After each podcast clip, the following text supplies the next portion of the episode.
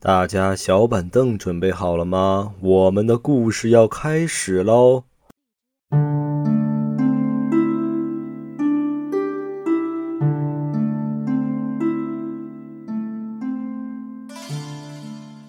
！Hello，大家好，这里是黑沙电台，我是小王，我是老妖，好久不见了，各位啊！最近呢，确实因为有点忙啊，所以也没更新啊。嗯，确实是群里边我俩也没怎么冒泡啊，确实是。工作的那个手忙脚乱的，对对对，嗯，也发现有很多粉丝啊给我们投稿，嗯，但是可能没有第一时间就是回复啊，因为这两天确实忙得不可开交，嗯，但是如果我们看到了，肯定会第一时间给您回复的。所以就是最近这两天，如果我们没来得及第一时间给您回复的话，您也别生气，也别恼。哎，因为我看很多人啊，这个也是有很多这个经历哈，就是精彩的故事，对精彩的故事给我们发了很多，嗯。今天我讲的故事啊，也是咱粉丝投稿，都是粉丝投稿，对，挺精彩的。就用这个这这几个精彩的故事结束咱们这愉快的二月啊，正月就要结束了。行，那开始吧，老规矩还是我先来。好，我这第一件事儿啊，是那天看咱群里有人问我有没有就关于医医院类的投稿啊，我知道，我看到那个别人发那个那消息了。对，那刚巧当天我就收到了一个。医院类的投稿，而且我觉得这个事儿真的挺吓人的。那正好，嗯，给大家讲讲。所以我就给大家把它当成第一个故事给大家讲一讲。行。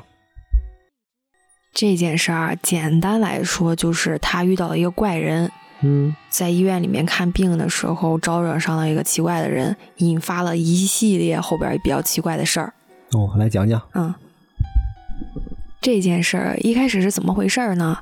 嗯，是那个他姐们儿啊，当时晚上吃完晚饭，带着孩子下楼溜达，溜达来溜达去啊，就溜到他们家门口一个医院，一个三甲医院啊，想着，哎，反正闲着也是闲着，没什么事儿嘛，我就去医院里面挂个号，查查我最近身体有没有毛病，是不是正常，做个体检嘛，相当于。哦，对。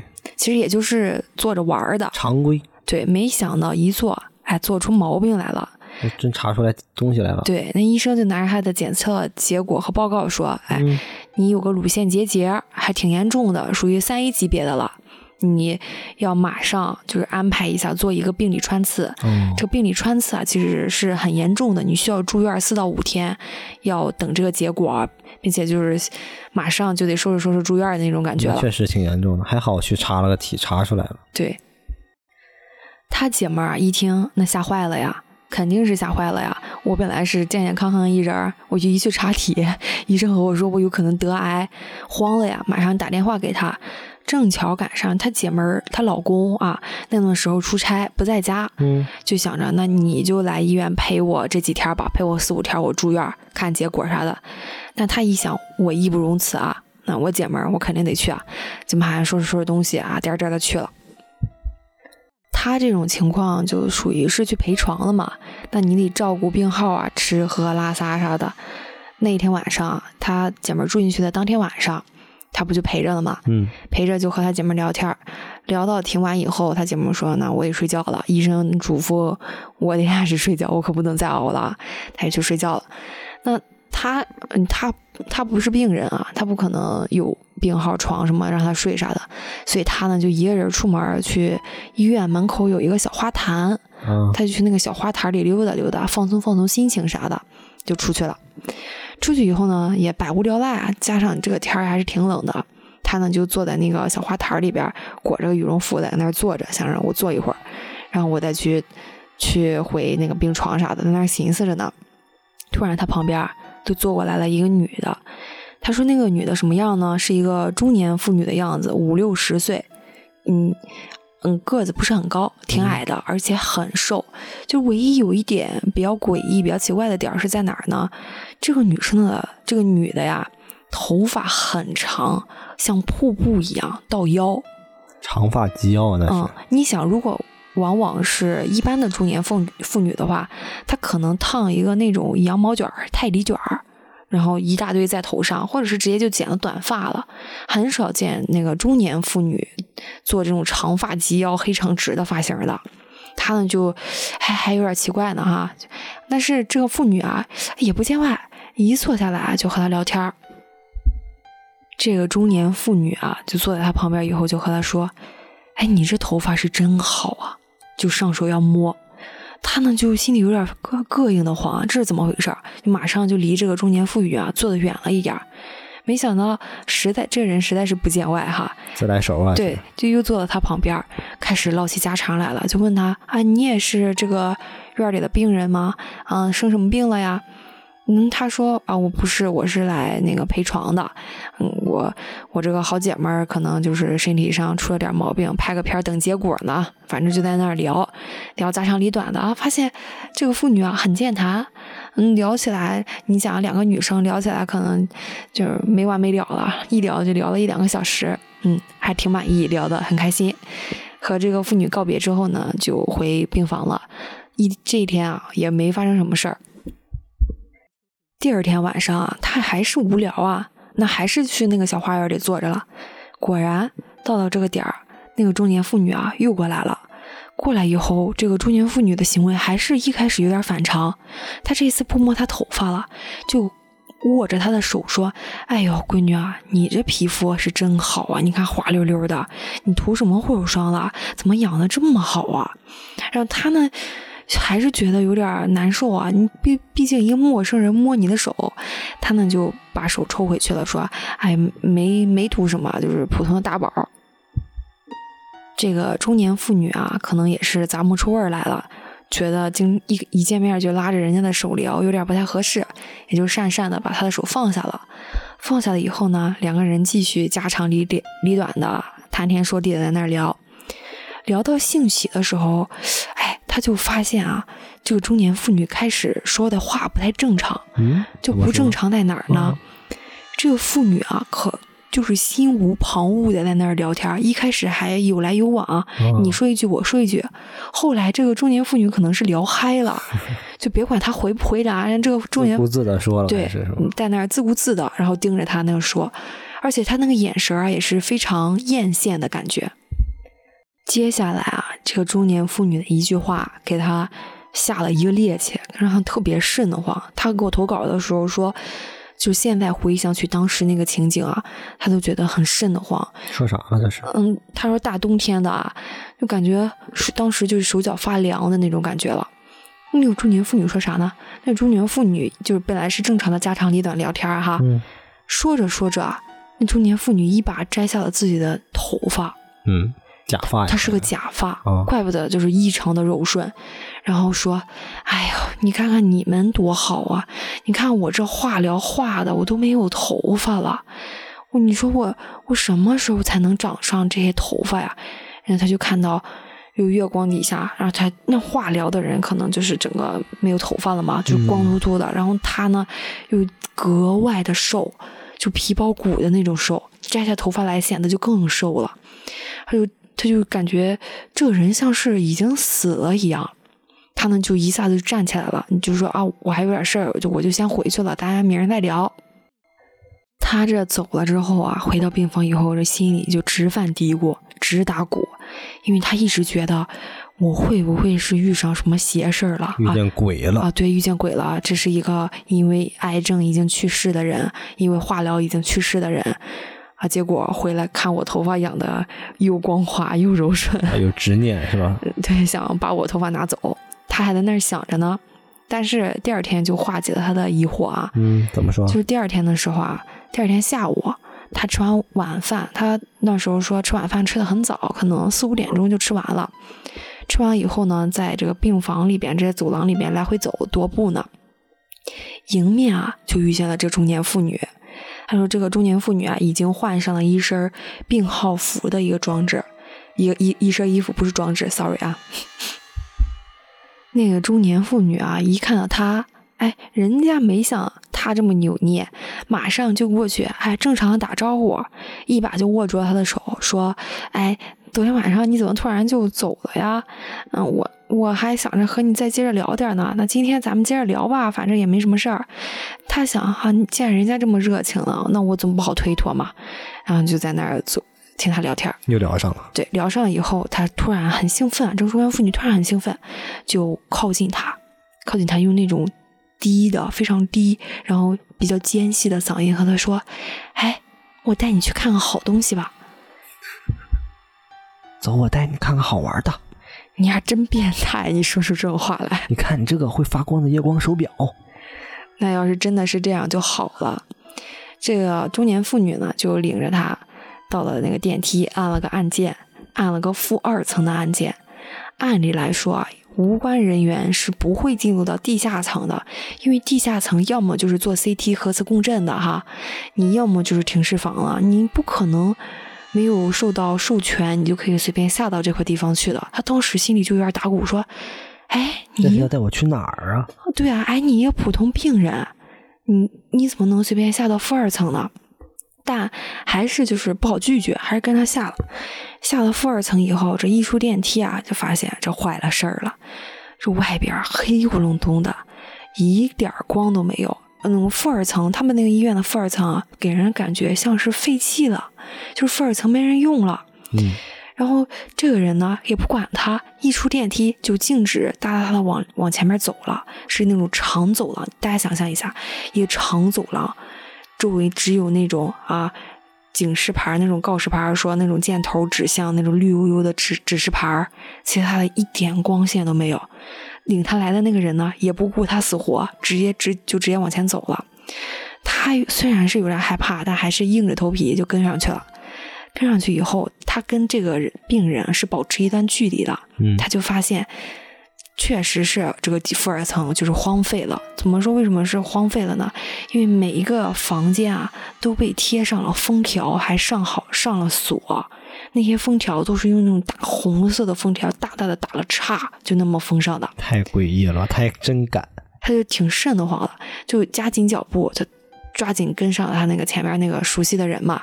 就他俩呢，就一前一后，就那么离得很近，就往前走着。这个中年阿姨啊，感觉压根儿就是没等他，就一直快步的走，就走到了走廊尽头的一个厕所。一般走廊尽头都是那种厕所嘛，一闪身进去了。他没跟得上啊，他吓得不得了，就站在那边定住了。定住了之后，这个嗯，进去一闪身进去的这个中年阿姨啊。看他可能迟迟没进来，把这个头啊又从门口那样探出来，说：“哎，你快点进来啊！”他看这个中年阿姨叫他了嘛，他也就快走几步也进去了。一进去以后，发现这个中年阿姨啊，早在最里边的那个厕所隔间那儿等着他了。他实在是害怕，就本来就想转身走来着，但又怕。就是凭空黑暗之中出现一个什么东西把他困住，所以他还是壮着胆子就跟着那个中年阿姨去了最里边那个厕所隔间一打开，他说当时就是三魂七魄都吓没了，吓飞了。里边是啥呀？里边是个什么？里边停着一个纸扎的轿子，就是那个厕所厕所那坑里边。对，那个厕所隔间里边停着一个纸扎的轿子。他说那个轿子啊。就是那种给死人烧的烧的那种纸扎的，红花红红红绿绿的蓝的，都是那种鲜艳的颜色，特别的扎眼，在那种绿色的那种指示牌的灯光映下就很诡异，他他就心里就咯噔一下嘛。那个中年阿姨呢还不以为然，然后掏出来了一本书，他一看好像是那种邪教类型的那种书啊。掏出来以后，就一下子就坐在那个轿子里边，就开始念那个东西，然后叽里咕噜的念。那他也不敢动啊，他就一直在那儿站着。所幸这个中年阿姨啊，没念几声，就从这个轿子上下来了。下来以后就举着，就让他看这个，就是他的手，中年阿姨的手，就让他看，说：“哎，你看我这个手有什么变化？”他呢就。仔细看，因为这个实在是太暗了，也看不太清。他就趴着仔细看，他赫然发现那个中年阿姨的手指甲特别长。她并不像是普通女生做了美甲，她又没涂什么颜色，也没修剪，但是很长，像是那种老妖，就是黑山老妖的那种长指甲，已经长出来了，感觉是吧？然后他说：“你指甲怎么这么长啊？”然后那个阿姨啊，就阴阳怪气的跟他说：“哎，你也来，你也坐在这个轿子上。你怎么你怎么笑了？”我刚才就当时就说，就想就想说，你知道，想插你一句，嗯，这个阿姨会不会叫他一起来坐这个轿子？然后你看就讲，他先坐进去了，然后真的叫他去坐，我操！对，那个阿姨就说：“哎，你也来，你来坐这个轿子上。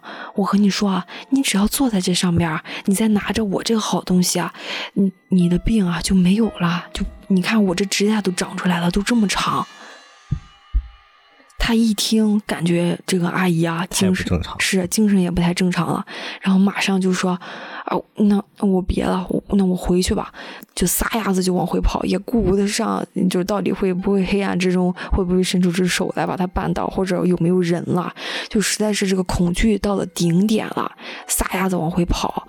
所幸后边这个阿姨啊也没追他。没什么动静，他就一口气儿跑到了那个电梯那儿，狂按那个往上的那个电梯。但是很不幸啊，平时这个电梯人来人往啊，它并不可能你随按这个开门键，它就随时就打开给你，你还得在那儿等一会儿啊。你他说等的那几分钟，感觉真的是 极其的煎熬，太煎熬了。空荡荡的走廊，前后左右都没有人，只有在走廊尽头有一个怪怪的、精神不太正常的阿姨。她实在是，她说当时精神已经崩溃到了就是极点了。好不容易那个电梯当下开了哈，下来之后她上去以后狂按那个关门键，嘎嘎嘎狂按，按好之后上去了。上去以后和她闺蜜说了这件事儿，她闺蜜说。那你要是实在是这个精神状态不太好，吓疯了，那你就不行，回家吧，我自己在这儿待着也行。她实在是就没法照顾她闺蜜了，已经吓傻了，她就回家了。嗯，其实她以为啊这件事儿就结束了。嗯，还有后续呢。对她回家以后遇到了更可怕的事儿。她一回家呀，她闺蜜就给她打电话，打了那个微信视频电话，说。哎，你看这怎么回事啊？就我们隔壁病房，就是那个什么癌症病房、什么化疗病房，啊，在那儿大吵大嚷，是不是你说的那个精神有问题的那个阿姨啊？不是拿着这个视频在那儿拍吗？嗯，他一眼看出来，就是那个精神有问题的阿姨。就医生、护士啊，周围的人都围着他，他正在那里边撒泼打滚呢。会拿着他那个书，没有，没有叫嚣呢？没有，没有，就是在里边撒泼打滚。他仔细听，这个阿姨用方言在那说什么？他说：“谁偷了我的东西？我东西怎么不见了？”用方言在那，就是说你们偷我东西。哦。然后他就觉得挺奇怪的，嗯，这是什么东西不见了？难不成是那个阿姨给我看的那本书不见了？我感觉有点像。他第一感觉就是书不见了，那那难不成是假发不见了？假发在他头上呢？他呀就在那个微信视频中就和他姐妹说：“你别去看热闹，你也少招惹这种事儿。这个人不太精神不太正常，抓紧回病房养着。我实在是今天吓得狠了，我就睡觉了。他他是跟他爸妈一起睡的，索性跟他爸妈一起睡，我觉得是啊。嗯。那天晚上他就睡着了嘛，睡着。他说差不多到一两点钟的时候，他听到他的窗户啊有响动，像是有人给他打开了窗户。他马上就惊醒了，他并不是没有那个睡眼惺忪的那个过程，他就一下子就惊醒了。惊醒了以后，瞪大眼睛看着窗外，就发现那个中年阿姨啊，一只脚已经从窗户这儿迈进来了。我去，他怎么找到他了？就这个中年阿姨啊，披头散发。因为他不是特别长的那种假发嘛，人家你想又很瘦，那个头发就乱七八糟的，是那种打了滚之后，你撒泼打滚之后，头发肯定是乱七八糟的，精神状态也不是很好。然后就进来之后，就踉跄的走到他的身边，坐在了他的床前。坐下之后，他不敢动，他像是被梦魇了、魔怔一样，他不敢，他动不了。嗯。然后那个阿姨呢，就把他的把手放在了他的头发上。接下来就有了更加惊悚的一幕，这个他的头发像是棉掉了一样，就棉化了一样。这个阿姨可以用手一股，就是一股一股的把他的头发掐断，就是大把大把、大段大段的掐断。他实在是恐惧到了极点了，嗷了一嗓子，就是喊救命啊！喊出来之后，他爸妈不是刚刚说了吗？跟他爸妈一起住。嗯，他爸妈，他爸应声而来，起来之后马上把这个门打开了。他眼睁睁的看着，就这个中年女人啊，在他爸进来之前，闪身躲进了黑暗之中，一个视野盲区。因为这人，你开门以后，这个门后边是一个视野盲区的，嗯，你看不见的。他就眼睁睁的看着这个中年女人就隐身在了门后边。然后在他爸打开门之后，他爸不就得往前走吗？这个人就和他爸就是擦身而过，从他房间这么溜出去了。然后人就不见了，是吗？对，然后人就不见了。他爸就安慰他，是不是最近太累了？嗯，就是做什么噩梦了？我觉得也是，可能是白天受的刺激太大了，给他吓的，晚上做噩梦了。他他也觉得是这样。嗯。但是第二天的时候，他起床就是铺被子嘛，嗯，发现被子里边。全是一股劲儿一股劲儿的头发，就是那种感觉，就像是有人拿剪刀在你的床背上就一大块一大块的剪下来，绝对不可能是自然的脱发，而且很多。他和我说，他的头发就像是斑秃了一样，就左一块掉了，右一块也掉了。哦，那真不好解释了呀。是这个事儿讲完了，嗯，挺吓人。这是最近发生的，发生在咱北京的。这真吗？嗯，他太诡异了。所以说，没事别去医院啊，少跑医院。我这个事儿就讲完了啊。最后说一嘴哈，最后他那个姐们儿检查结果出来，发现就只是一个情况比较严重的结节，你做了手术就没事了，还没有发展到癌，这是一个比较好的事儿。嗯，好，挺好，你来吧。嗯，我来。我讲今天第一个事儿啊，咱粉丝投稿，讲他小时候发生的一件事，妈给他直接。整个性格就逆转了，嗯，怎么回事呢？他以前啊是那种熊孩子，就挺皮实的那种啊，经常就特别贪玩。小时候，自从发生这个事情，他整个人也就变了啊，也不再贪玩了，按时回家呗。哎，就就真的是性格大变。怎么回事呢？他们那时候可能是小学啊，二三年级。每周二的下午最后一节课就是体育课，嗯，然后那个体育课就很固定啊，然后你就放学就回家了。然后他那个时候呢，就经常跟他的小伙伴约着，哎，周二啊，就跟朋友就是那个小伙伴们一起去这个学校后面那个山上玩，可能去山上就偷个那个捡个野菜呀。那时候可能也皮嘛，就会去点个火啥的啊，放火烧山。咱咱不提倡啊，这个这个行为肯定是不好的啊，违法的。这是咱们节目能播的事儿吗？就是他当时小时候可能皮实嘛啊。嗯。呃，他记得很清楚，当时这个事情发生啊，是一个深秋的周二，他就照旧跟他朋友一起去山上玩去了。在那时候，可能天也黑的比较快嘛，到最后呢，可能就剩他和另一个女生了，就是他邻居啊，两两个人，就他俩就决定哎一起回去，反正是邻居嘛，一起回去。当时就很奇怪的事是什么呢？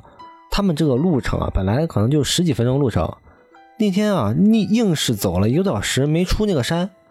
这就有点奇怪了。当时你说是个山，我其实一直以为是个小孩玩小土丘。嗯，这一个多小时可能是个大山啊，可能就是一个比较大的那种。嗯，这个天色慢慢就黑下来了，他们就可能就有点慌，毕竟小孩嘛，那时候有点慌了啊。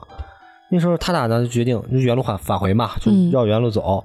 那走了走，当时也不知道咋想的啊。走到一半的时候，这个看到一条岔路，就就想去看看，这好奇心作祟吧，就想去看看。就往里边走了，就走着走着就感觉有点不对劲，为啥呢？因为他发现啊，前面啊有一个就是特别破，就一个老房子。嗯，这个老房子周围啊都是那种竹子，哎，竹子冒的都是竹子。嗯，而且在这个房子中呃旁边啊有一口井。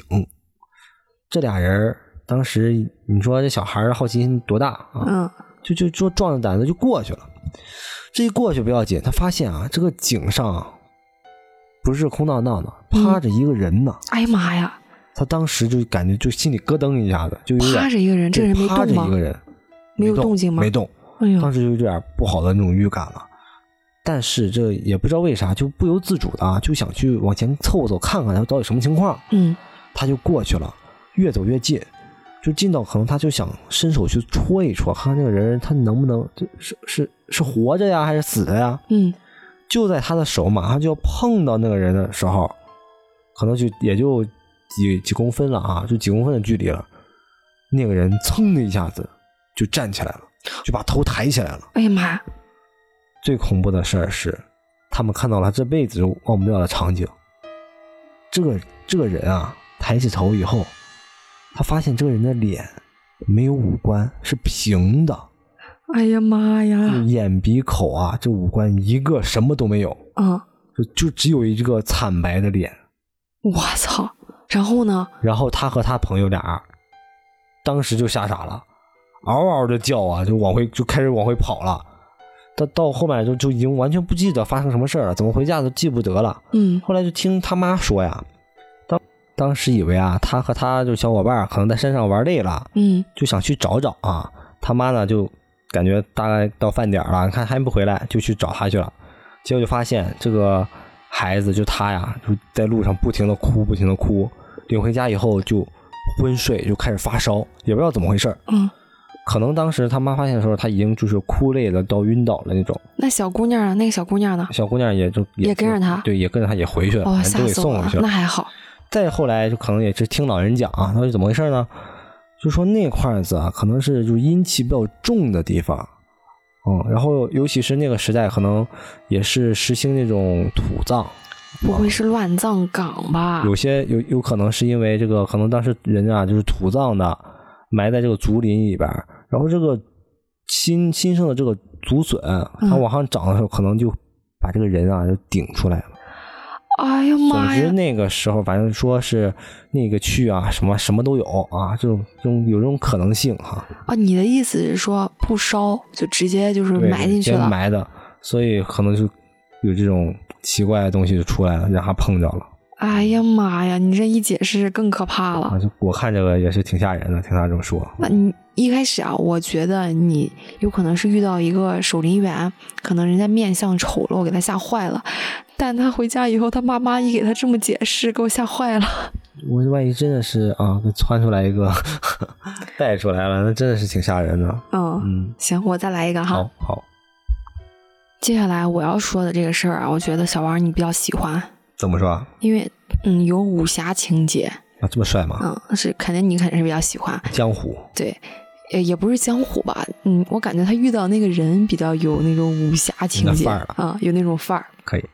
他是当时是怎么回事呢？这姐们儿她当时工作很忙，往往都是凌晨三点多呀才下班儿就值夜班，就很惨。他那段时候呢，自己一个人啊，呃，骑那个。还是骑电动车上下班，反正就是很惨。他那时候也是凌晨三点照常对下班了。下班之后呢，呃，骑着电动车走在一个 Y 字形的路口上，就相当是一个岔路口嘛。嗯他用那个电动车那个光一照啊，看到前面有个女的在走。他当时也有点嘀咕啊，想，哎，这么晚了，还有女生和我一样加班加到这么晚呢。他那路上空无一人啊，理所当然，他就把他那个大部分势力啊都集中在这个女人身上了。这一看不要紧啊，他发现这个女人啊，嗯，是呀是真酷啊。她穿了一个什么衣服呢？那女人穿着一身黑，还拿了一个黑色的雨伞。注意哈，不是那种折叠的雨伞，而是那种长的长柄的那种雨伞。嗯，呃，他当时就有点奇怪，但是也没有在意。而且从这个电动车啊，从他旁边经过的时候，还刻意的回头看了一下。不过你要想，这黑不隆咚的，啥也看不到，就继续往前骑了。后边边骑啊，就边想，哎，不太对了。首先啊，奇怪的一点是啥呢？当天啊，并没有下雨。你不下雨，你拿个黑伞干什么？遮阳啊！大半夜的，你遮阳啊！然后他不是用那个。呃，电动车的那个大灯打了一下他吗，嗯，他发现那个灯光啊，好像是照不到他的身上，光啊是直穿过去的，啊，就这个人像是一个非实体的那种感觉，透明了。他越想越觉得这个后脊发凉，接着呀，他就想，我得加速，我快点回去，我别想刚才发生的事儿了，想给自己徒增烦恼，然后就。一边骑一边哼着歌给自己壮胆，就往回走。马上就要快到他家的时候，他说大约离得很近了哈。他又看到了一群女的，那是一群女的都穿着黑色，然后站在马路边而且都撑着伞。我操，这也太诡异了吧！他说他当时都不敢细看，加速就从他们面前唰一下就被他们掠过了。掠过之后啊，往前开就看到他家门口了。他一到家门口不就放松了吗？哈，放松了以后就狂按那个喇叭，他想制造点动静，制造点热闹出来，让自己心里不害怕嘛。他一按这个喇叭，引的邻居家那个狗啊开始狂就是狂吠，开始咆哮。啊，他家那只狗呢，本来按理来说，小狗看到你回家是非常热情的，对着你摇尾巴、扑你啊什么的。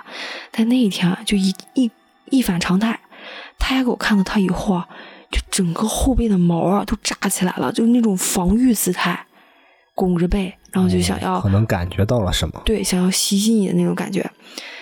但是狗总不能袭击自己的主人吧？它还是回，就是回去了。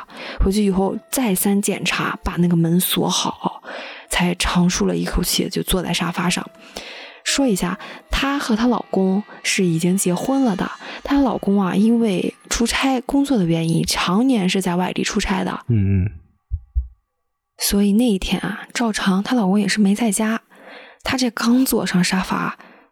不是刚刚说了检查好了门锁了吗？已经检查好关好了。嗯，他就听到他的大门口啊有人敲门，是敲他这种铁门的声音，而且并不是像是咱正常的连敲，而是一下一下的敲，就是当当当当这么敲。谁这么记这么准时就过来了？四下，他数的很清楚，非常清楚，非常清晰的四下。首先，她也没有点外卖什么的，她老公也不在家，没有人在四点钟会找她，所以她也不敢应承，也不敢搭腔。我现在想，是不是刚才碰到的人跟着来了？反正索性就是敲完之后，她没搭腔，就再也没有动静了。哦，这件事就过去了。后来啊，连一连好几天，她都能够听到，就是。时不时的，别管是白天啊，或者是晚上，他都能听到那四下敲门的声音，很固定，频率很固定。频率很固定，但是时间段不固定，有的时候是白天，有的时候是晚天晚上。这事儿怎么解决呢？你总得有个解决方法吧？嗯，他这个女生呢，怎么认为的？她觉得。她老公应该换个工作，你不要那么频繁的出差，你陪陪我。你说不定如果有人看到家里有个男人，那可能就不敲了哈，至少是给自己壮壮胆儿。她老公呢不是这么想的，她老公说：“那我换了工作，再找个工作也很难，也很难遇到这么个好的待遇的。再说咱俩现在这个收入也有点紧，这换工作也不是很轻松。”嗯，她老公解决方法是什么？让她去看看心理医生。说实话，我觉得她老公有点欠打。这个女生呢，当时也觉得不是自己心里有问题，就一直和她老老公闹。那她她老公就最后就想出了一个折中的办法，说：“你不是喜欢猫吗？哎，我给你再买只猫陪伴，这样不就是也有人也有东西作伴儿，然后你也不害怕，也有人陪你是吧？有狗有猫的。那没办法，她就想着那忍一忍吧，买只猫吧，就买了猫。”她老公啊，也不知道从哪儿淘换回来了一条纯黑的猫，黑猫，说是这个黑猫辟邪。这只黑猫啊，一回到他家以后，果然啊和他处得很好，很投缘。但是每当他听到敲门的声音啊，这只黑猫啊会提前的叫。就有的时候晚上他睡得比较死，他没有听到敲门的声音啊，都会被这只猫啊叫吵醒。一听。再仔细一听，外面又敲门了。自从这样之后啊，那她肯定越发的依赖这个猫啊，觉得这个猫真的是能辟邪。但是有一天，她丈夫啊实在是受不了了。那天啊，她老公这个下班回家回来的很晚，可能就是很累了。这只猫啊，可是大半夜的又在那嗷嗷叫。他老婆就一下子就把他推醒了，摇醒了，说：“这门口啊又有人敲门。”哆哆嗦嗦的和他说。说外面敲门声又起来了哈，那这个男的，你你睡觉被人敲醒，可能有点累，这个脾气就上来了，就勃然大怒，就急了啊，非要拎着这个猫啊，要把它扔出门去。那他老婆肯定是不让啊，那姐妹肯定不让啊。那他俩呢，就是一人掐着这个猫，一人就是在那儿阻止，就在那大门口，在这儿争执不下。嗯，那这个男的肯定是力气更大呀，就强行把这个门打开了。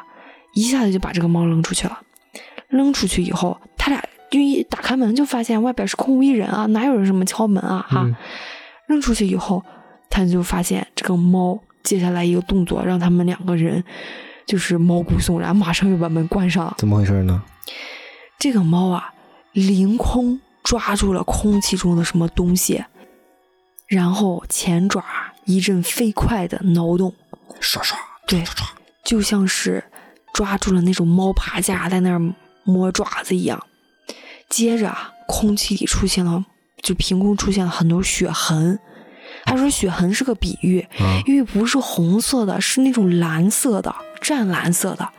接着猫就掉到了地上，扭身就跑回了屋。她就这姐们儿和她老公就站着面面相觑，她老公咣就把门关上了。然后，然后这件事儿就到此为止。就自从这个猫抓了门口这个东西以后，这个猫半夜也不叫了，这事就过去了。然后也没有再再听到过，没有再听到过敲门声。太神奇了，这猫把鬼给挠了吧？好了，这个事儿讲完了。好，我今天给大家讲第二个事儿啊，这个也是咱们粉丝投稿，一个小姐姐，他当时这个事儿发生在几年前，他上高中的时候，那时候上高中还得上晚自习嘛，因为这个学业比较重。他们学校呢是九点五十五放学啊，但是那天呢，他跟他朋友可能在外面多聊了两句，回所以回家就比较晚。他们这个属于一个小城市啊，所以晚晚上也没啥夜生活啊。所以等到十点以后，街上基本上街上都没啥人了。他当时也没觉得有啥那个不妥的，反正骑小小车嘛，骑自行车就溜达溜达回家了，悠悠闲闲回家了。是哎，一般也离得不太远。对，一般那个家离那学校也不是很远嘛，小城市嘛。嗯。他家呢，那个那边啊有一个十字路口，正好是那种国道哦，这个马路很宽，一般晚上会跑什么大车呀这种哈很常见。但那天就很反常。怎么说呢？他就觉得这一路上啊，基本上没见到有什么车，就很反常。他也不知道咋回事儿。虽然这个心里啊直嘀咕，然后感觉有点奇怪啊，但是脚步不能停啊，还是得回家嘛。他呢就过了这个十字路口，然后在他家这个就旁边有个饭店，你，发现这饭店啊这个点儿也关了，也没啥也没人了啊，乌漆麻黑的，心里也纳闷呢。突然啊就开始刮阵的刮起了一阵妖风，嗯，邪风阵阵。他门前啊，这个有一个很高的大杨树，就开始沙沙作响。他当时就心里就感觉有点发怵了，就有点害怕了哈。突然，因为突然就刮起了风嘛。好在呢，他这个马路对面啊，还亮着一个什么足疗店啊，那个灯火通明的，他心稍微心里还有点就是安慰啊，有点安全感。然后呢，他就转身要进他家那个胡同了。这个时候，他突然听到身后传来了声音。这个声音啊，他形容了一下，就是。噔噔，就是像是什么呃木棍儿啊什么的那种敲击地面的声音，就很像一个拐杖啊拄地面走那种噔噔那种感觉。噔噔里，又不像是很明显就不像是什么高跟鞋，不像不像是那种声音啊。他就下意识的就回了个头，结果这回头不要紧，就给他吓一吓够呛。什么？他一回头啊，就发现在这个马路的中央啊站着一个小人儿。为什么说是个小人呢？因为他隔着还有点距离啊。他但是发现这个这个东西啊，它不是很高啊，他目测大概就五十公分左右，但是他是直挺挺的在在那站着，然后呢，一会儿又把这个腿啊抬到九十度，很机械的，像那种机器人一样把腿抬到九十度，然后放下，一步一步往前走，好像提线木偶啊。对，有那种感觉，就像提线木偶一样。然后他发现这个东西可能也察觉到他在看他，嗯，就把头给拧过来了，转过来，转向了他，对视说：“你俩看啥？”他俩就对视了。你瞅啥？但是由于呢，他可能也是背光啊，就看不太清这个东西的脸，那东西看到一个轮廓，看不太清。我觉得那个东西的脸一定是在那儿骂你瞅啥，那有点恐怖了啊！他当时那种感觉就就感觉自己就简直后背就炸了。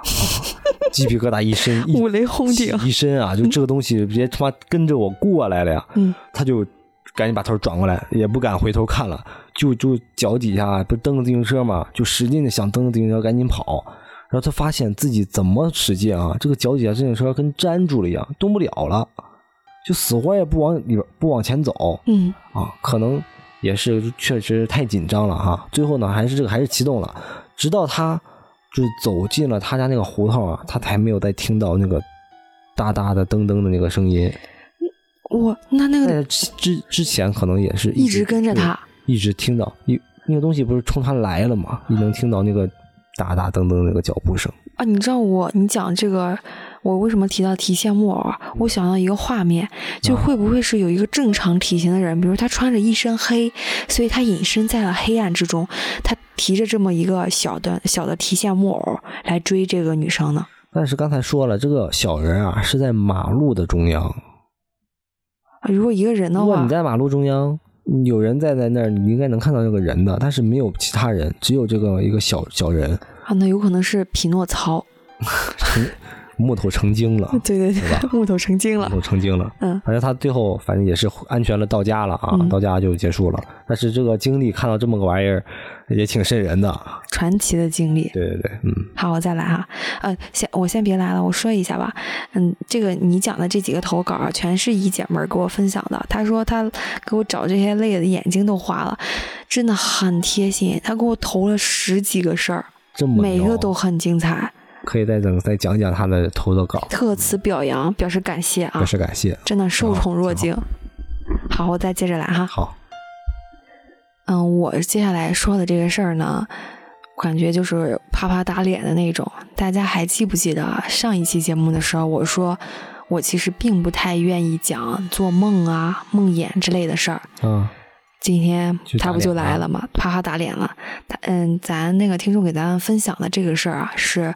做梦和现实啊连结了，我觉得还是挺有意思的。大家听一下哈，这件事儿的起源啊，起源于他做了一个梦，梦中啊，他去他朋友家做客，嗯，吃完饭之后呢，那他得客套一下，他就起身去这个厨房洗碗了。正在这儿洗着的时候，他突然听到，就是客厅里边传出了一阵就是非人的那种惨叫声。